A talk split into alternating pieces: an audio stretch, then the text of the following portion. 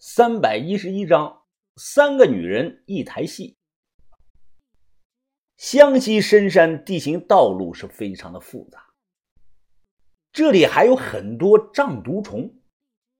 小米在大后山原始苗人聚集区的某个黑苗村子中，那个地方啊，它与世隔绝，不但没有道路，连水电都不通。我们作为外来的客人。若没有一名精通地形和客家话的向导帮忙，是不容易找到的。本来我们有一名现成的向导人选，就是湘西赵爷的大徒弟阿布。但等我们找到人说明情况后啊，阿布一听啊，哎，这个头摇的跟拨浪鼓一样。哎呀，哎，几位啊，哎呀，我是很想帮你们，但我的身份真是太不合适了。我是白族人，一直。都不太受那些黑苗们待见，哎，这样吧，哎，就这一两天，我再帮你们找一个人，行不行？这个人啊，本就是从这个大后山那里出来的，哎，他比我更合适。把头自然答应，所以啊，我们就住在了旅馆，等阿布这两天把向导带过来。这天傍晚，蛇女突然敲我们的门：“向大哥，向大哥，你开车带着我。”咱俩晚上出去玩吧。哎呀，我不太想动，去哪儿玩啊？去花果山呀！我听人说那里晚上可多人呢，还有烧烤卖呢。花果山呢，位于吉首市的中心，山不高，是当地著名的旅游景点。我想了想，呃，要不我叫上小轩和豆芽仔他们一起去吧？哎呀，蛇女她冲过来，她抓住我的胳膊就摇晃了起来。向大哥，人多了就不好玩了。哎，就咱们两个人去，赶在晚上十点前就能回来。哦，好吧，那走吧。正好我也有点想吃烧烤了。出来发着火，我一摸这个兜啊，才想起来手机没带。于是我立即跑回去拿手机。就几分钟的时间，当我再次拉开车门，顿时啊吓了一跳。小轩和范神医不知道什么时候啊上来了，他俩挨着坐在了后排，蛇女坐在前排的副驾驶的位置上。小轩是皮笑肉不笑的看着我，峰哥，大家都是好朋友，吃个饭不如就一起吃吧，你别太见外了。范神医点头附和着，没错，我肚子也饿了。蛇女转过头笑着看着他们俩。哎，范姐姐，轩姐姐，哎正好我刚才让向大哥叫你们一起去吃呢。小轩抠着手指甲，语气非常的冷淡。哦，那蛇妹妹有心了。我后背发凉啊！小轩的这种表情和语气我太了解了，这是他即将生气的前兆。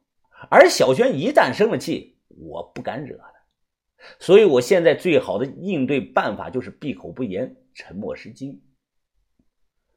到了花果山下，有两条路可以上山，一条是供人走的这个青石板的小路，另一条路可以开着车上去。山顶上有个停车的地方，我们都不想走路，就选择开车上去。当车行至到半山腰的时候啊，我突然眉头一皱，我看到远处有个大土包，那个大土包上面长满了柏树，土包下则是地势空旷。零零散散的有几个人在那里露营。看我拉上了手刹，小轩也皱起了眉头。云峰，那是不是风土堆啊？这，我点了点头。掌过晚期的，规模不小啊！这，小轩立即惊讶的捂住了嘴。咱们的运气这么好啊，出来吃个饭都能撞到大漠。我看这风土这么高，不会是个皇陵吧？我摇了摇头，啊，你多想了，不可能是皇陵，不过的确有可能是列侯一级的。小轩立即兴奋了起来，那咱们咱们什么时候动手啊？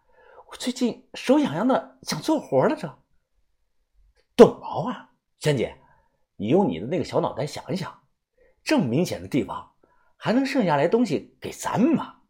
肯定百分之一百的被人捷足先登了。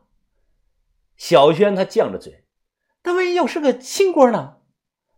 没有万一。我指了指窗外，这个地方连三岁吃屎的孩子都能看出来是古墓的封土，我估计啊，底下的盗洞最少不下五十个。小轩撇了撇嘴，不再开口。行里人看到一个鼓包的地方是不是封土是有诀窍的，你不能看到一个土山包啊，就说下面有大墓，哎，那样就闹了大笑话了。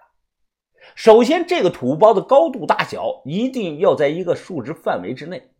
记住啊，帝陵的封土一般高十到十五丈，侯级别的高是三丈五尺，官吏级别的是高两丈五尺，庶人老百姓平民啊。要么没有封土，有的也是五尺到一丈的范围。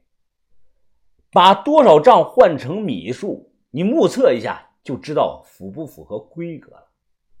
这个人是什么身份，那他的坟土就起多高。古代的墓葬等级制度非常的森严，一般都不敢违反规定。有人肯定会说了：“哎，我会了，哎，这就去满世界的找这么大的这个土山。”万一认出来是个古代的地灵，哎，不是发了吗？哎，你就别傻了，地灵都是有数的。这个机会啊，轮不到我们那一代，更加不会轮到如今的这一代。不管发现的还是没发现的，我早就研究过了。比如说，东汉的十二座帝陵在今天的焦作附近，北魏在北莽山之上，东晋六朝时期的，我推测要么在南京的周围，要么在丹江口一带。唐代的除了昭宗陵和哀帝陵一个在城池，一个在菏泽外，其他的唐陵都藏在陕西关中一带。北宋的皇陵集中在河南巩县境内，至于南宋的，除了末代三帝，其他的都葬在了如今的绍兴一带。西夏在银川贺兰山的脚下。辽代的在今天的巴陵右旗附近的某座石山上，金代的几个皇帝埋在了北京房山一带，元代的他妈的是最难找了。谁要是能无意中寻到，哎，那就大发。因为元代的皇帝啊，全都采用的是密葬，坟地不起灵丘，葬地罕为人知。现在内蒙的那个成吉思汗陵是假的，只是一个旅游景点。不过啊，根据我的研究和一些高手交流，我们都猜测，元代驻地可能集中的葬在了一个在古书上叫做祈年谷的山沟沟里。至于这个地方如今具体在内蒙的哪个地方，那我可真不知道。再往下，到了明代和清代。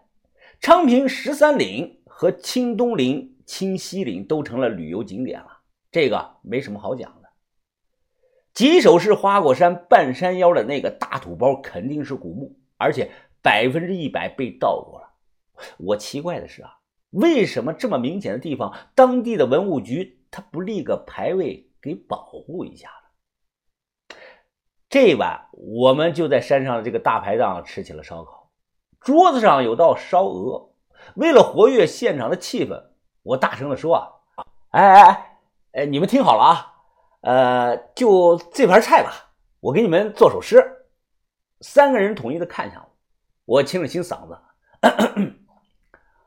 鹅鹅鹅，脖子用刀割，拔毛加上水，点火盖上锅。”蛇女用力的鼓掌。她说：“向大哥，你太有才华了。”说完，她一口吞掉了羊肉串上的这个肉，然后眼睛有意无意的看着我，从口中慢慢的把这个竹签子一点一点的抽了出来，最后他还发出了 “啧”的一声。